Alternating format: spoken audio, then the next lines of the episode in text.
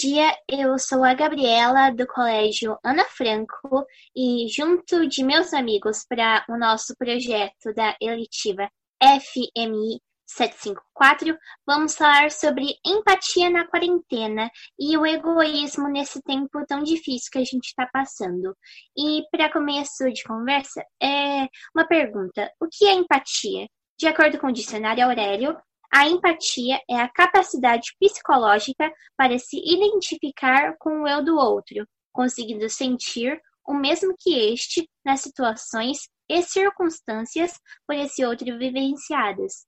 E para dar um exemplo sobre empatia e egoísmo, o João Vitor vai falar um exemplo que aconteceu no nosso cotidiano. Como, como disse minha amiga Gabriela, nesse tempo de quarentena, a empatia é uma coisa muito abordada. E eu venho aqui dar um exemplo de, de pessoas que fizeram este ato durante esse terrível período. Um exemplo bem disso que passou um tempinho atrás nos jornais foi de uma professora que, no ato de empatia, viajou até um aluno que tem problema, tem deficiência de escutar, para conseguir dar aula para ele, já que ele não tinha acesso à internet.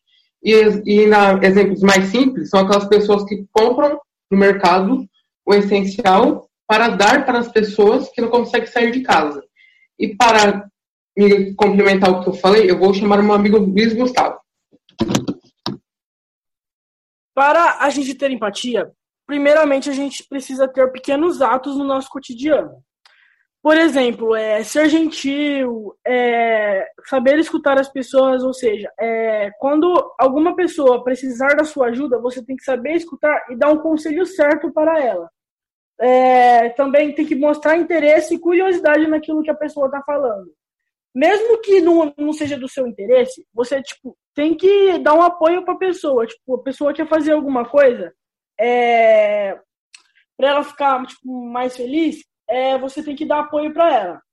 É, nós temos também que respeitar a individualidade do outro. Se a pessoa quer ficar sozinha ou ela tipo, é, precisa de um tempo só para ela, você tem que respeitar.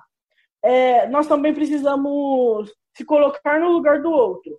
Ou seja, é, muitas vezes a gente só pensa, pra, só pensa na gente mesmo e não liga para o que as outras pessoas estão tá falando. É, também a gente precisa se, se permanecer conectado. É, é, ver o que está acontecendo é, ao redor da gente. E para complementar mais um pouco sobre o que eu estou falando, eu vou chamar a aluna Aleteia. Então, tenho aqui cinco provas de que furar a quarentena é um ato de extremo egoísmo. A primeiro, é, a sua reunião de amigos é um desrespeito com os profissionais da saúde e as vítimas da doença. Segundo, ela pode colocar em risco seus amigos e familiares. Terceiro, não é um, um item de primeira necessidade agora. Quarto, desrespeita aqueles que, mesmo sem estarem doentes, estão, se, estão seguindo a quarentena a risco. Quinta e última, interfere na taxa de adesão ao isolamento que, consequentemente, vai interferir no número de leitos necessários para tratar. Nossa, pera. é, vai interferir no número de leitos necessários para tratar os pacientes infectados. E resumindo tudo isso, não seja mais, um, mais uma pessoa egoísta em um mundo já tão mesquinho.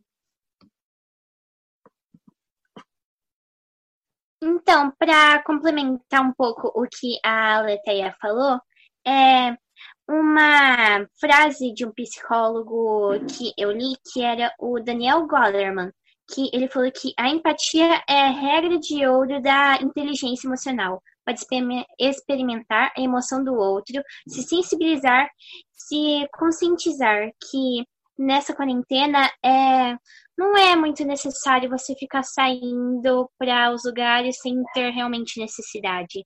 E para falar um pouco mais sobre empatia e egoísmo, eu chamo a minha amiga Yasmin.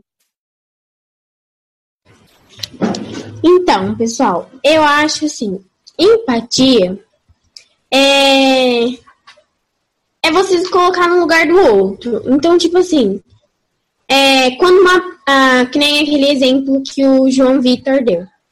Ele falou assim que tem umas professoras que colocam que faz de tudo para dar aula para seu aluno que não tem condições de internet, né? Então, o que, que acontece? Isso já é um ato de empatia.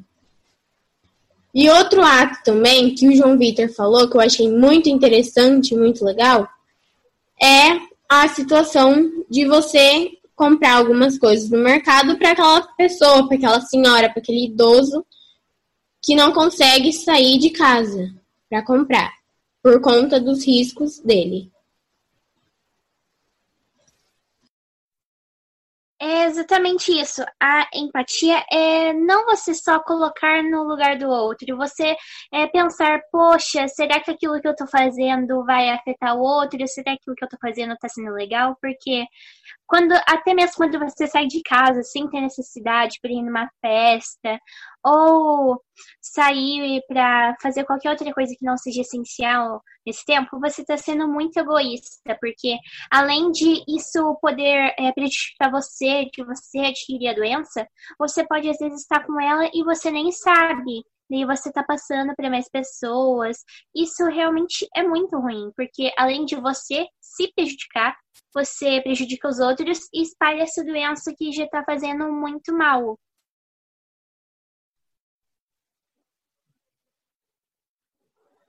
E também a nossa amiga Bia tem as suas considerações sobre empatia e egoísmo na quarentena. Bom, segundo os filósofos, empatia na filosofia significa capacidade psicológica para sentir o que sentiria uma outra pessoa caso estivesse na mesma situação vivenciada por ela. Consiste em tentar compreender sentimentos e emoções, procurando experimentar de forma objetiva, racional, o que sente o outro indivíduo. Segundo o filósofo australiano Roman, empatia também é a arte de se colocar no lugar da outra pessoa para transformar o mundo. Ele foi é fundador de uma escola de Londres, professor de sociologia e política em uma universidade e também escreveu o livro O Poder da Empatia. É, eu também peguei algumas frases sobre empatia. A primeira é: a empatia faz com que você saia da sua própria bolha e entre nas bolhas de outras pessoas. A segunda é: tudo que eu sempre quis foi abordar ou tocar outro ser humano, não só com as minhas mãos, mas com, com o meu coração. E a última que eu peguei foi: Eu acredito que a empatia é a qualidade mais essencial da civilização. Então, gente, foi isso. Muito obrigada pela colaboração de vocês. Muito obrigada por todos estarem aqui ouvindo nosso podcast. Muito obrigada aos meus amigos da minha letiva que ajudaram a fazer esse trabalho. E eu espero que isso tudo passe logo, para que a gente se reencontre de novo e que todo mundo fique bem. Muito obrigada.